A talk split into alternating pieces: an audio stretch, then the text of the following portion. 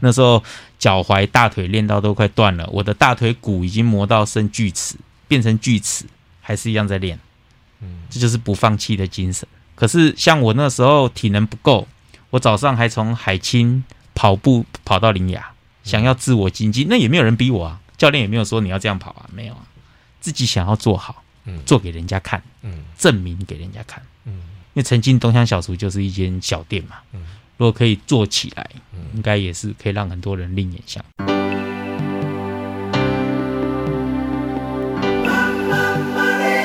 欢迎收听《南方生活》。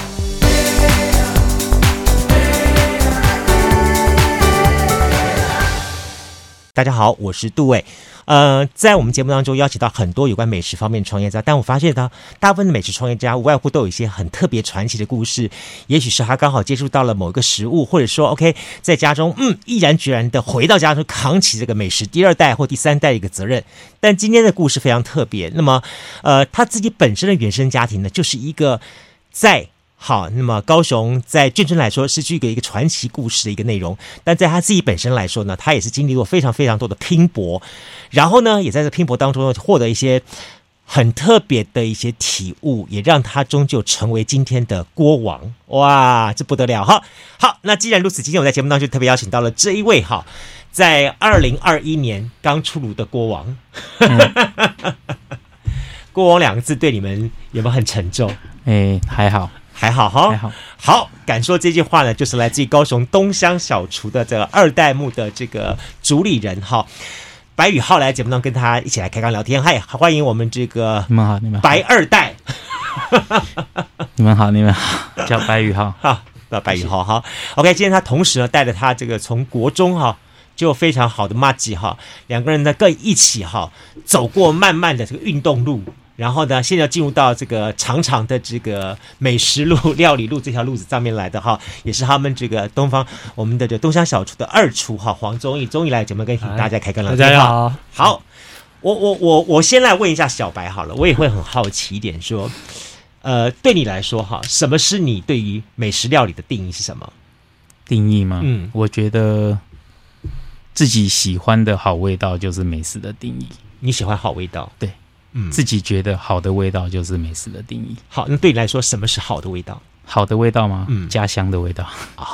从小到大吃着奶奶煮的酸菜锅，嗯，就是会怀念，会想，嗯，连睡着都会想。OK，真的好吃。那就要从头开始来讲这个故事了哈。对，您家是府上哪里？辽宁省辽阳县。哇，东三省。嗯，辽宁省辽阳县。哇，这听到这个辽宁两个字的话。就非常遥远了哈。对，OK，所以您家是迈过了大江大海来到台湾，对，落脚在高雄自助新村左营，左营自助新村。OK，所以其实是一开始奶奶就用这门手艺在做生意吗？没有，没有，没有。我们是自己过年过节或者去奶奶家玩，奶奶一定会煮上一锅酸菜白肉锅。嗯哼，对，OK，就从那个时候开始喜欢上这一锅了。嗯。奶奶除了给你们这个酸菜白肉锅之外，还有做哪些好吃的东西？印象深刻？奶奶吗？嗯嗯，皮冻哦，皮冻，然后白木耳莲子红枣汤啊哈，对，哇，你你你你讲这几道菜，你知道吗？还有酸菜水饺，酸菜水饺，还有芹菜水饺。OK，对，这些现在在外面都吃不到。哇，其实你知道吗？你刚刚讲这几这几道菜的时候，让我想起来几个美食家。对不起，都不是台湾的美食家，都是早一代的，比方说夏元玉、唐鲁孙，好梅继明教授，好这些算是早一代我爸爸那个年代的。那有时候我就像你刚刚讲那样的情况，有时候我在我爸的书房里面看了放很多种书，我拿起来看这些书，我看的第一感觉是就在讲美食嘛。对，那我爸为什么要看这些书呢？对他来说。是把它当做书看呢，还是当什么看呢？后来才慢慢了解，就是你说的一样。其实对他来说，他是一种乡愁。对，他既有看这些书，不管是梅继明老师的，好讲那种北大荒，或或者是所谓的东三省那些的呃老味道、好味道，或者是说讲唐鲁孙老师所说的，像包含了上海的那种老味道的时候，他可以想起，好，他当年在大陆。啊，走江南北的时候所尝过的那些味道，甚至因为我我我奶奶本身是广东顺德人，对，所以他就会怀念。所以其实很多人来说说评价一个东西到底是不是是不是好味道，就像你说的一样，它是不是我记忆当中的那一味？对，好。家乡的味道，家乡的味道，就跟很多的名厨，嗯，你去问他们说觉得好味道，他就会说妈妈的味道，他不会说是某某大厨做的料理，对。对，他一定说是妈妈妈妈的味道，因为想家，真的。对，OK，所以。是怎么样的因缘际会之下，让东乡小厨诞生的呢？嗯，因为我们家从早期是从事教育事业，嗯。啊，因为我妈妈的补习班收起来了以后，嗯、家里面有欠了一些债务，嗯，所以说当初是说父母靠着一些家乡的手艺，想说要赚钱还债，嗯，对，然后就是这样子，而东乡小厨诞生在一九九九年，嗯，创立，对。所以那时候是想到，就是说把奶奶的这个手艺，然后当做一个是不是能够挣钱，然后养生的方法，这样子。单纯就是赚钱还债，嗯，没有没有想说要把它发扬，嗯，对。所以一开始选择在哪里呢？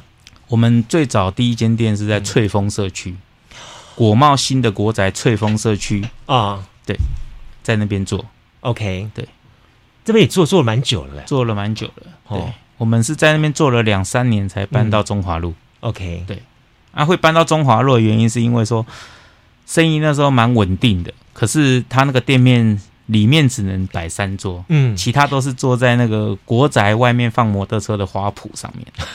对。对，啊，有时候客人吃饭吃到一半，楼上住户就会浇水，就会下面就会那个桌子上面就就会被泼水。所以觉得很不方便。火锅多添多增那一味多好吃。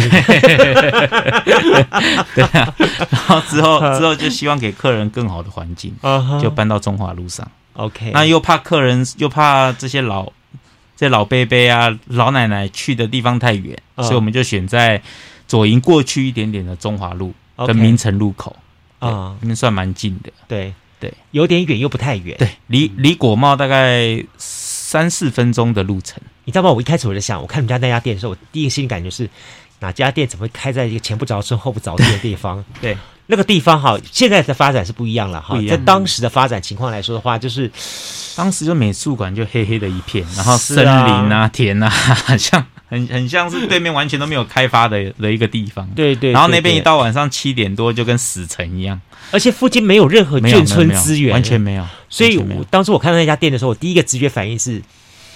嗯，我们就等着吧，等着，对，看什么时候会结束？因为你们那个转角口，再过去几家，就是再过去一段路就是陈家盐水鸭吗？没有，没有，我们是在转弯口，转弯口，他他在另外一边这样子，他在另外一边。那我想那时候看到这几个，你们这其实算是眷村出来的，我心里感觉说，唉，眷村的美食都别都都是好像好像被被那种动。打散到外面去了，全部通通散开了。对，好可惜。以前是到了一个眷村当中，我可以藏这个藏那个藏那个，好几个全部这样子。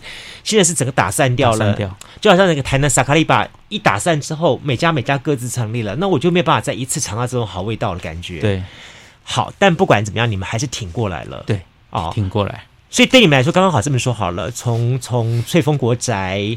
到中华路，到现在的西藏路、西藏街、西藏街、土贝街那个那个地方，这样子，对东乡小厨来说，它是三阶段的故事。对，它分别代表什么意义呢？分别代表什么意义吗？翠翠峰就是创始，嗯，当时就是没有钱，找一个便宜的地方开店。嗯，那中华路是希望给顾客更好的环境，嗯，可是还是没有什么钱，嗯，就就是很像是一间。裸露的一间户外餐厅，只是多一个门面而已。嗯，对，对啊，到了西藏街是真的是，现在是很有钱了。没有，不是，不是，不是，不是，不是，不是，去了，去了，去了西藏街是希望给顾客在更好的环境，稍微有一点点嗯的钱可以装潢。对对，你知道吗？我刚刚听他讲说，第一段没有钱，第二段第二段没有钱，第三段的话应该是很有钱了。没有，没有，没有，没有，没有。所以，OK，这样情况下。后来有你跟综艺的投入，对，我先讲你好了。我知道你原来是学体育的，对。对，综艺是学体育的嘛，你们都是都是体育班的这高材生，是怎么样子一个故事发生，让你决定弃武从料理？我没有，因为当时当时就是大学要要考试的时候，考要去台北考试的前一天车祸，嗯，车祸以后。医生告知要休养七个月，嗯，啊，那时候七个月在家我爸怕我行动没有方便，就把我带在身边。嗯，啊我就每天都坐在那边看他去做生意。嗯，我就想说，这个是以前在我上下课的爸爸吗？之前是感觉很壮，头发黑黑的，现在看着他的背影越来越瘦，啊，头发都白了，我才真的觉得做餐饮很辛苦。那在我们当时学体育的，其实教练还是有打骂的教育，所以教练那时候到了我们毕业就送了我们一句话，叫做“贱骨头”，所以我们就是凭着这个贱骨头踏入了餐饮业。嗯，就是刚开始是想要帮爸爸分担而已，嗯、也没有想说要发扬啊，嗯，就单纯分担，因为我们属于家里的事业是没有在请员工的，嗯，就是自己家人做，嗯，对。但一跳下来就做了几年了，一跳下来做到现在十八岁，做到现在快四十岁，二十二年，二十二年。对，回头看哈，如果没有发生那场车祸的话，嗯、你还会选择走体育，还是会走料理路线？欸、应该通通不会吧？哦，应该通通不会。你会走什么？因为当初当初我小学六年级毕业就去考中正预校，哦，当初是空军体位，本来要当飞官呐、啊，各位。你都要知道说，当料理达人现在是什么体位，你知道吗？现在是肥肥胖的体位。你看以前他能打羽毛球，羽毛球绝对不可能那很瘦很瘦，对，要身轻如燕的开玩笑，对不对？啊，就从对啊啊，我就是从草芽到以后了。其实现在现在饮食，草芽道每天备料自己吃掉，不是因为我们去草芽道的时候是一腔热血啊，就那时候去的时候一年半碰到两波疫情，回来亏了七百万啊，然后等于把存款都亏光了。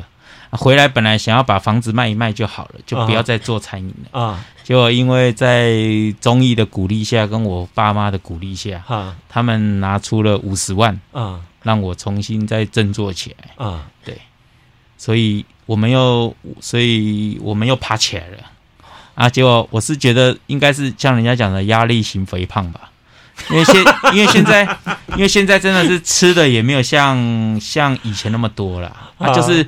主要的压力是来自于当初我们当初我们拼国王，其实没有说想要一定要当上什么国王，啊哈，就是希望拼一个国王，然后被看到。因为今年大家应应该都知道米其林啊，今年二零二二年加入了高雄跟台南。对，当初我们其实在五年前就想要去台北去拼星星了啊，当时。啊，所以我们台北是有投资的，OK，有人要投资我们，可是一直找店面都没有顺利，嗯，所以因为没有顺利，才先去了草芽道，先去打一个知名度，就没想到钱赔光了，现在要去也没有钱去。啊，那刚好是米其林要来。啊，那我们当然希望在自己的家乡，能在第一届，嗯，为锅物争一颗星星，嗯，因为目前台湾锅物最好的也只有餐盘推荐嘛，嗯嗯嗯，还没有星星嘛，嗯嗯，对，希望锅能被看见。好，OK，我想有小白这么样的豪情壮志哈，这当然中医的鼓励很很不得了了哈。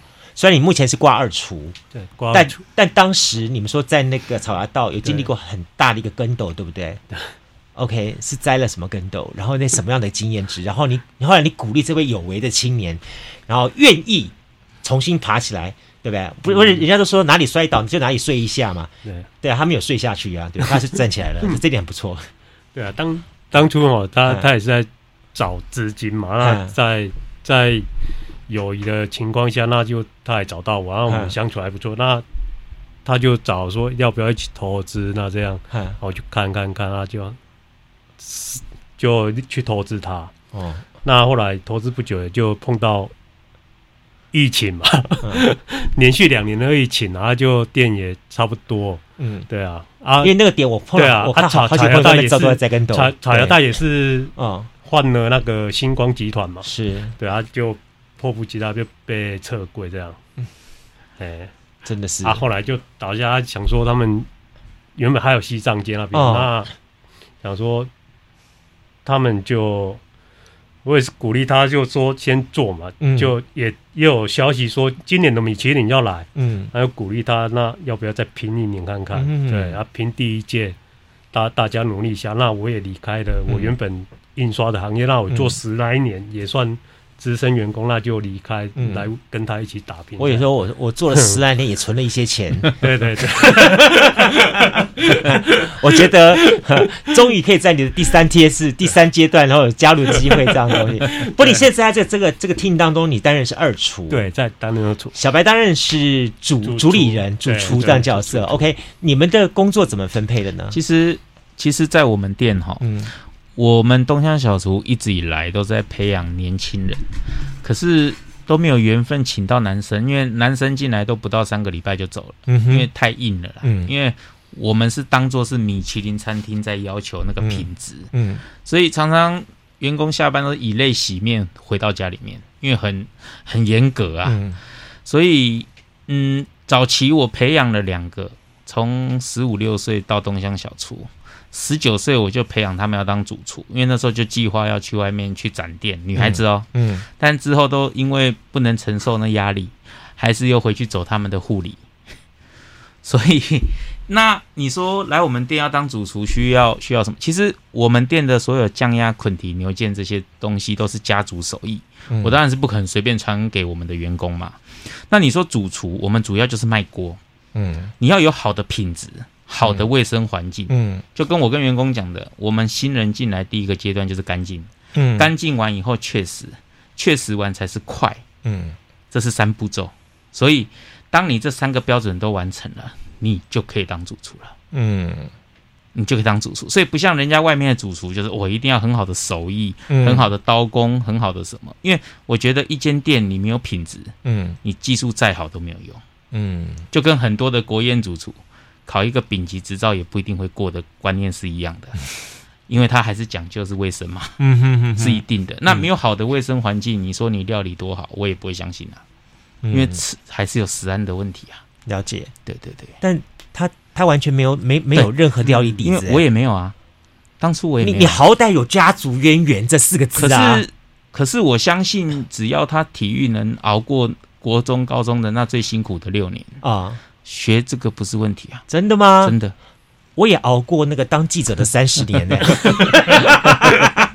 对啊，但我不认为我会成为一个好的料理人呢，因为没有，我可以说一嘴好料理啊。对对对对，是啦是，可是亲自 亲自做是不一样的状况。可是重点是带着一个信念嘛，嗯，就是我想要想要为酸菜锅发声，想要传承这个这个手艺。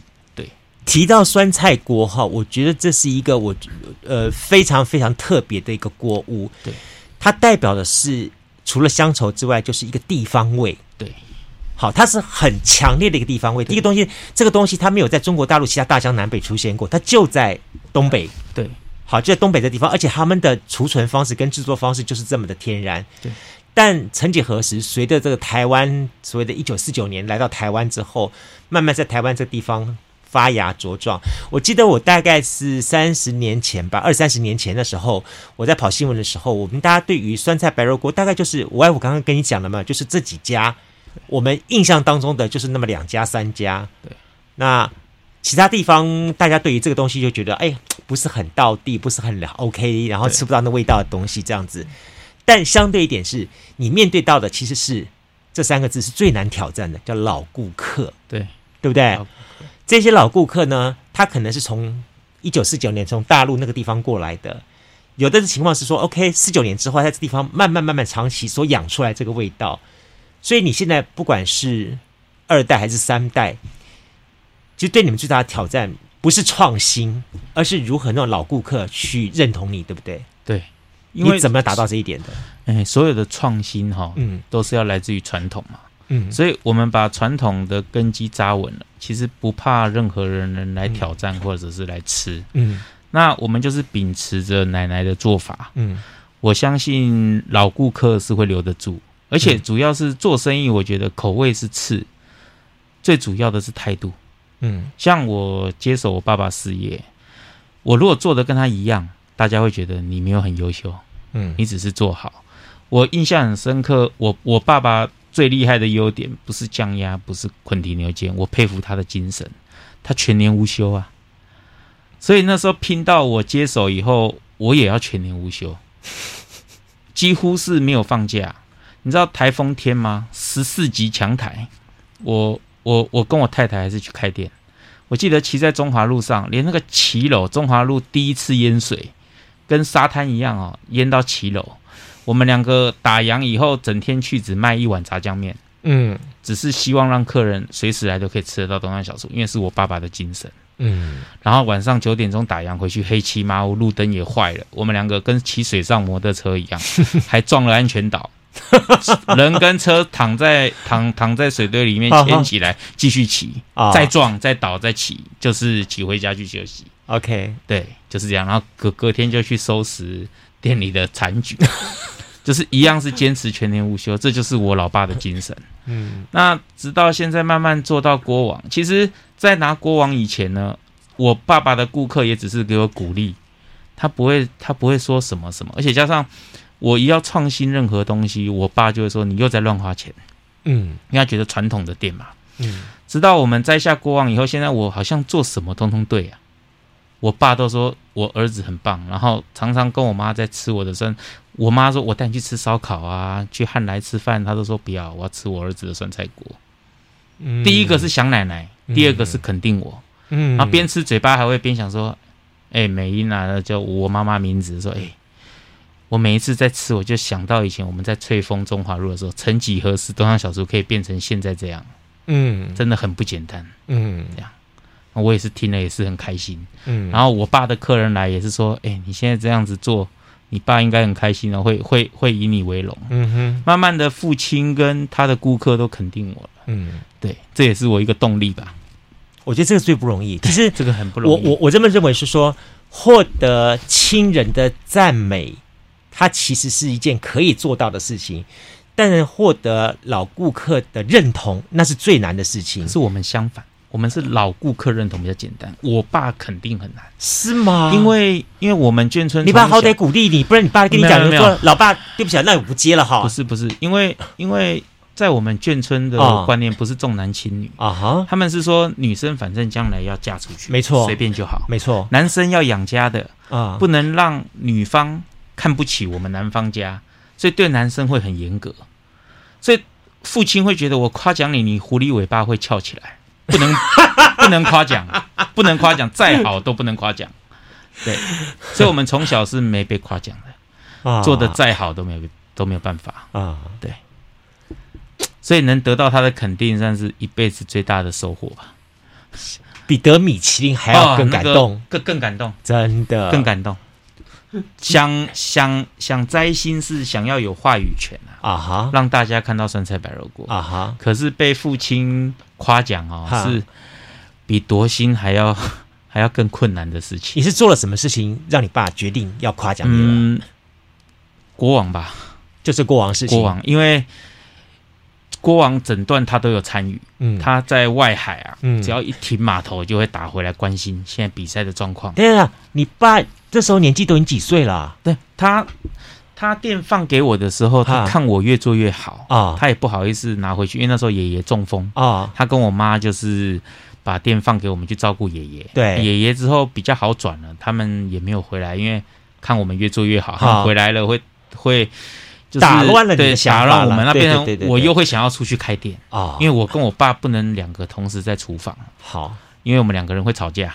观念不一样，好，我想要新潮，他比较想要保守，OK，所以观念念不一样。那他之后就一年一年当中考了两张证照，好比现在的高普考跟普考啊，他都考一次就过了，OK。所以他现在在船上是当大管兼轮机长，他还上船哦，对。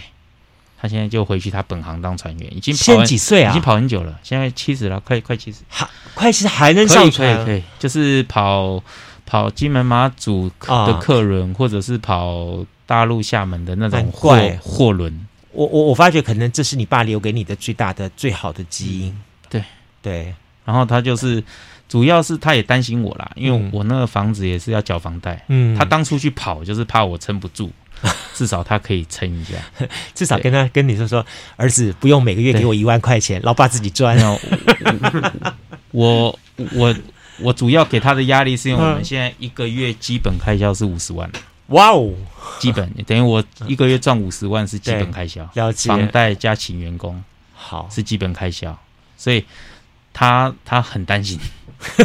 只是我到现在十年了，也没有让他担心过了。OK，哎，他也可能这样慢慢越来越信任。关关难过关关过了，而且主要是国王的当中是所有的所有的强的店，这一次的国国王比赛几乎全高雄市的国务全部参加。啊哈，强的都在我们我们的公国组。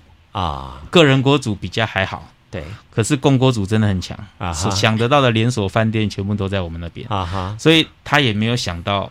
我会脱颖而出啊、嗯、！OK，对，这代表说确实是被看见了。对你，而且你也做到了那个，做到了，做到了，做到了，做到了。对对对，因为因为我常常在讲哦，装潢，嗯，要很有质感，钱就办得到了。嗯，可是品质跟员工是钱办不到的。嗯哼哼，对。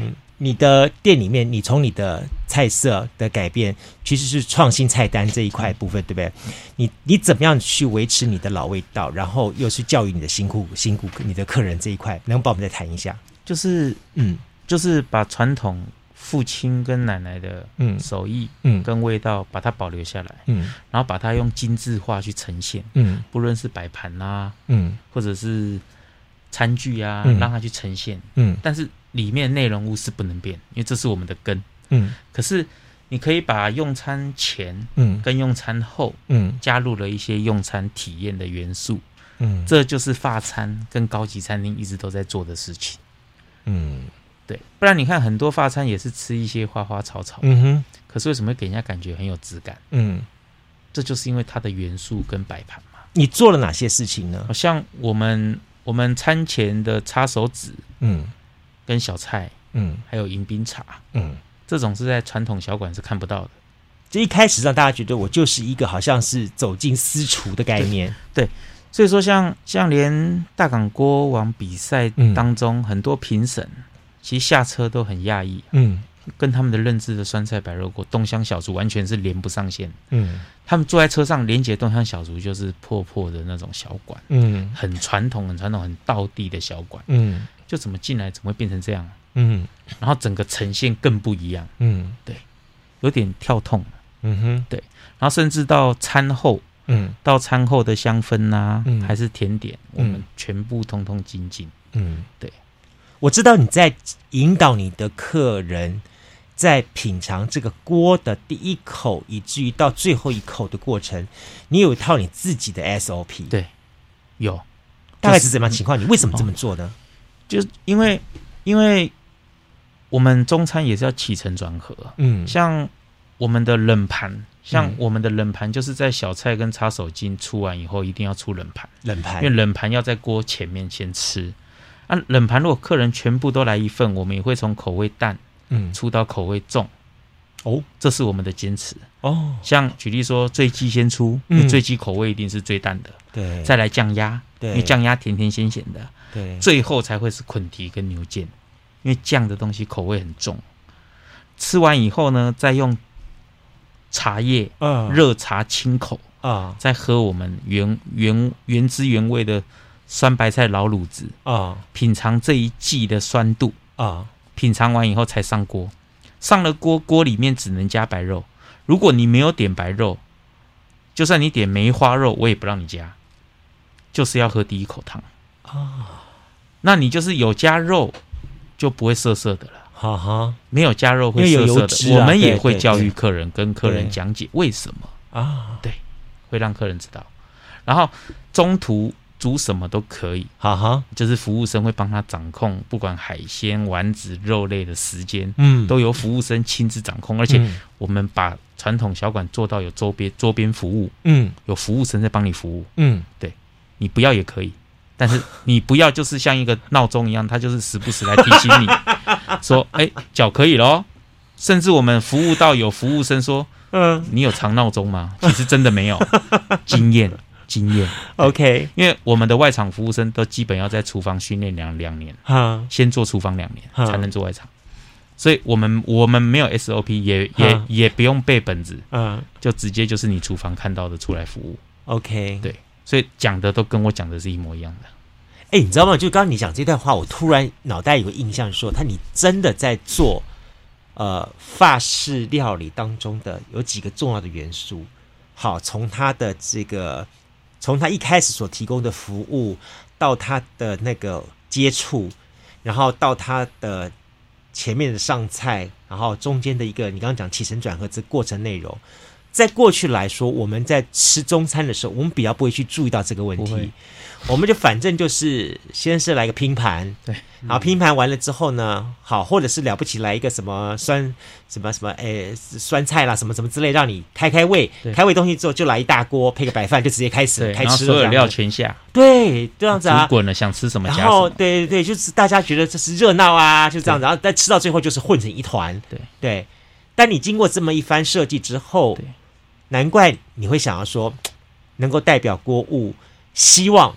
能够获得一个像世界的美食的这样的肯定，对，像像我们的辽宁锅是更坚持哦，嗯，我们的辽宁锅就是螃蟹、嗯，干贝、海米、嗯，紫菜、嗯，酸白菜跟白肉，嗯，然后呢，好不容易有一个主厨神秘好礼。啊，大家会期待一点，来一点丸子啊、饺类，对不对？啊，没有。啊，很很抱歉啊，上来就是蛤蜊一份，然后再一份酸白菜。再一份白肉。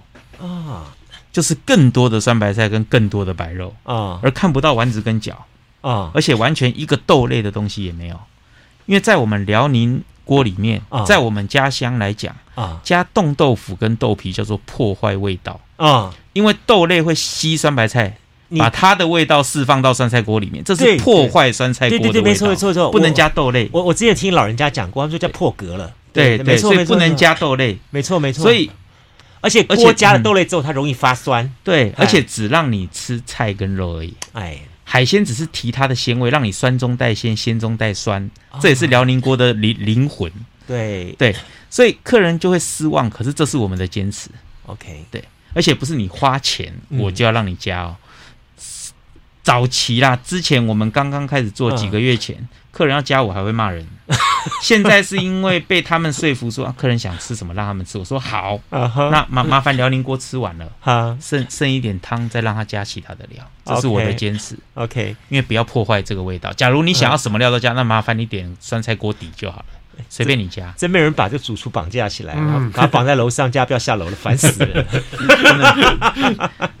那你既然要传递嘛，对，就是要有坚持。对对对。对所以等于说，也在方面来说的话，你也传承了你的好味道；站在更另一方面来说，你也教育现在消费者，对于吃，他应该有的一个也是成长。你看，为什么法国人、日本人他们对于吃的东西会这么讲究？其实讲究之外，更是一种吃食食的教育。嗯。好，那台湾我们长期以来自称是一个美食的一个国国王国，然后呢，我们对自己的吃很在行，很在乎。我就觉得啊，我们很会吃，我们美食很多，但对于所谓的食教育这一块来说，其实是大家很很欠缺的。吃我们自己的料理，哈，嗯，都没在讲究，嗯，那为什么要？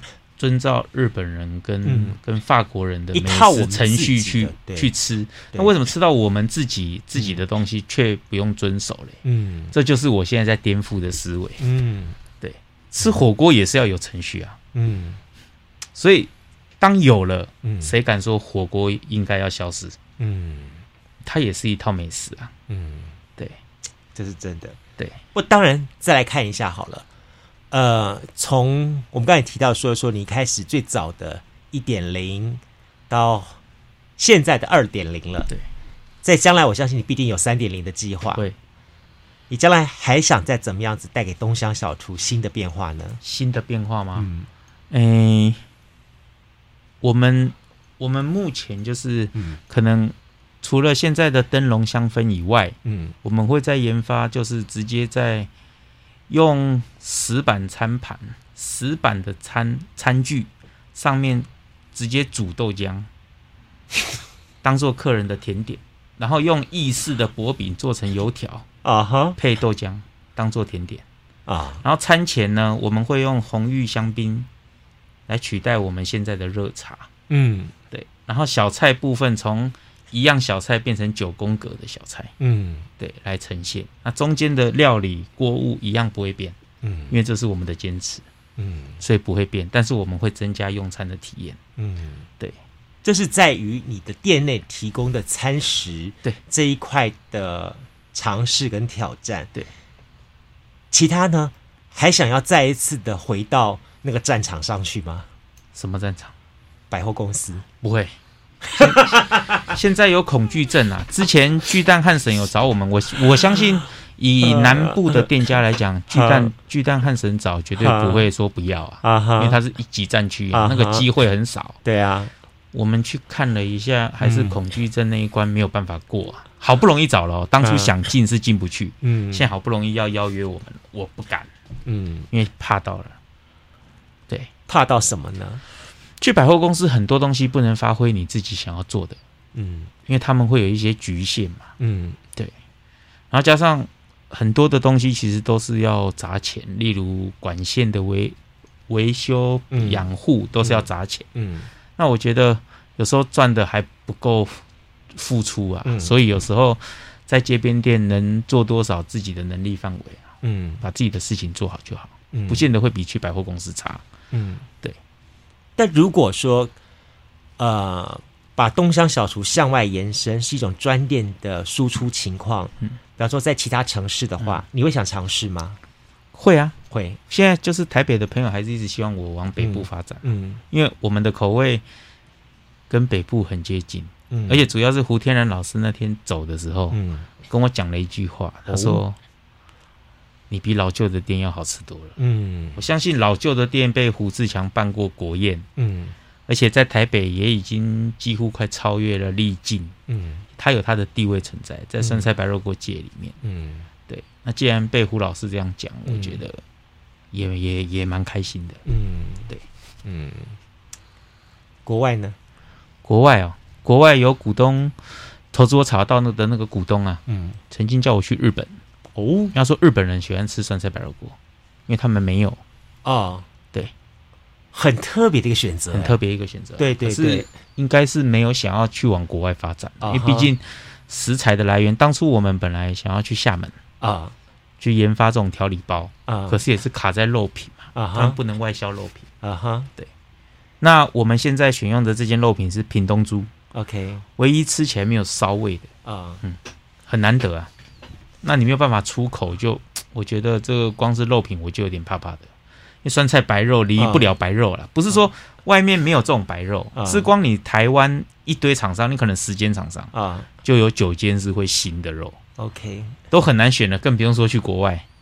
对，你没有办法，你或者你也不会想到说，像另外一家高雄起家的那一家麻辣锅连锁店，然后搞老四川吗？啊。现在我会把你 cover 掉，我知道，我知道，因为 因为不能讲嘛，我知道。是还好了。主要是我我也比较好奇，说你没有想要像他那样子的所谓的商业模式化吗？欸、我们酸菜白肉锅哈，嗯、现在我们只差了最后一步，嗯，就是先撇开装潢啦。嗯、像我们未来有可能装潢部分会朝着投影灯走，嗯，整间店四面八方用投影灯的方式呈现，嗯，然后做出东北的感觉。嗯，然后人气打到最强，嗯，让你仿佛仿佛回到东北在吃火锅。每个人上场还要穿一件毛棉袄，对。对？因为我觉得，我觉得不管 国外目前有三间是用投影灯嘛，那我觉得它装潢下去应该跟装潢也差不多，可是它可以变变化。对，就是例如说吃甜点的时候就呈现，例如沙滩啊，或是摩天大楼顶楼啊，让客人有这种感觉。啊。对，这是应该又是另外一种突破。那是之后的事情。对。对，那目前来讲，我们就是要研发一间恒温室，嗯，酸白菜在恒温室里面寄酸白菜，嗯，这样会一年四季味道都一样，可以保持这个温度，嗯，因为其实现在现在在对外在讲十四天到一一个月呀，嗯，其实都已经在我们听来已经很不专业了，嗯，以现在高雄的气候。五天菜就烂掉了，你怎么怎么可能十四天到到一个月？嗯，不可能。嗯，所以像我们现在都是积五天，嗯，装包以后继续在冰箱里面发酵，嗯，不可能在外面继续发酵，嗯，菜会烂掉，嗯，然后菜烂掉一煮出来就臭豆腐的味道，吃起来是酸白菜，可是煮起来是臭豆腐的味道，因为我们曾经就有发生过，所以我们是失败过好几次才才成长起来。OK，对，好。今天从访问开始走走走走到现在哈，呃，我回过头去，我也很很好奇，会练会想问你说，对你来说哈，支持你走这条料理这条路继续走下去的动力是什么了呢？动力吗？嗯，之前是嗯，希望希望这些老伯伯的，嗯，那是对你来说是小孩小孩跟孙子可以继续吃得到这个美味，没错。那第二个阶段是看到米其林厨师被尊敬，嗯，对。第三个阶段就是梦梦，嗯，就是就是在米其林，嗯，让全世界看到，嗯，取得了话语权，嗯，让酸菜白肉锅再次的抬头，嗯。因为连胡志强都可以用老用老旧的店办国宴了，我相信有人拿麻辣锅办国宴吗？应该我不知道有没有啦。嗯，可是我知道老旧的店有，嗯，所以代表酸菜锅也不是三两三的一个锅物，嗯，但是现在越来越多老店没有了，嗯，觉得很可惜，嗯，那有的都是还是保持在小馆，嗯，那个是不能被看见的啊，嗯，现在一堆麻辣锅、昆布锅的店越做越精致，嗯。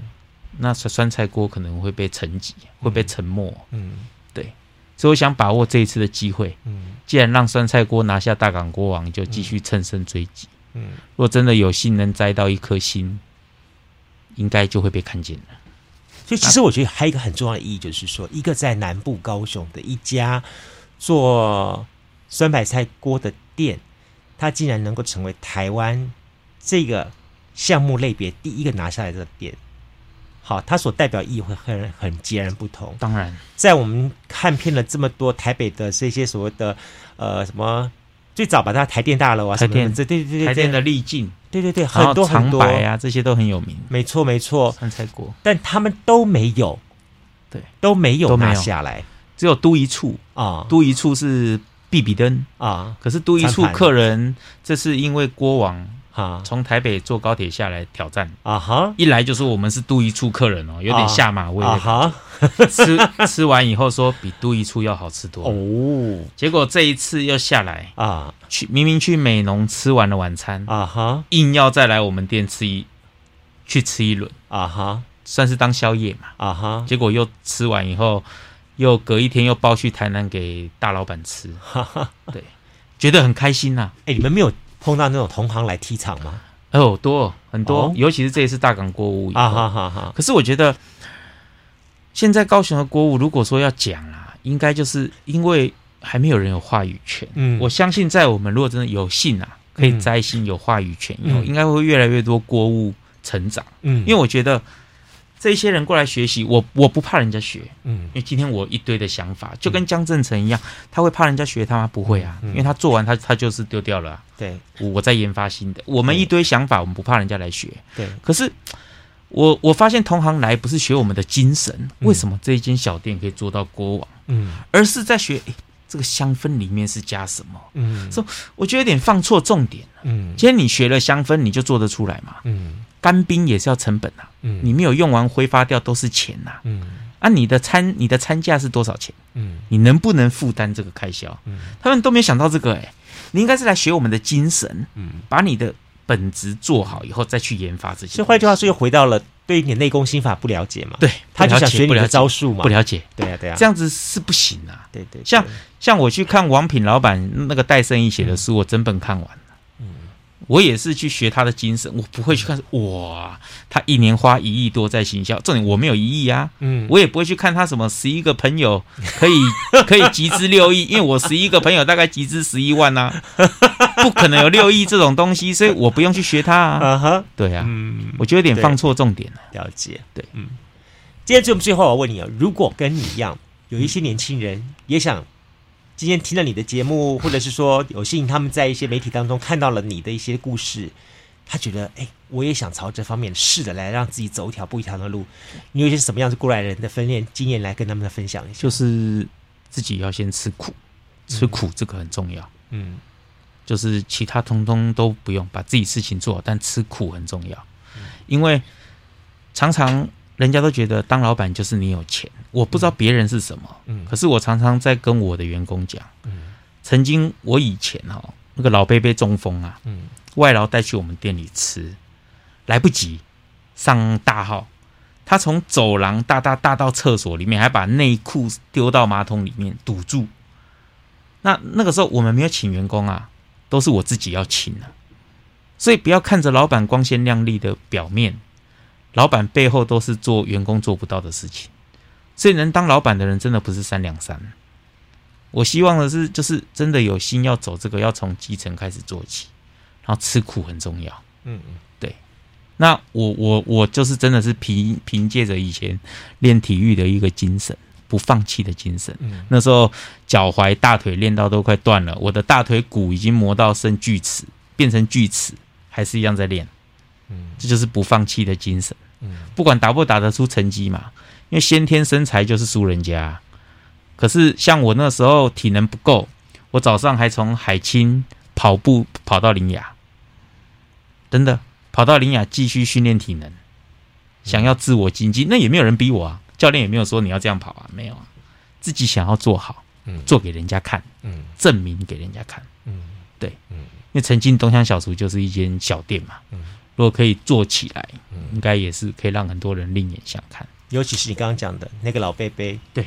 老贝已经发生这样子的大小便失禁的情况之下，他还一定要到你店里来吃，你的美食能够满足他对于乡愁的那一份的感觉。对，对，所以我觉得就是吃苦要先摆在前面，嗯，其他先摆在后面。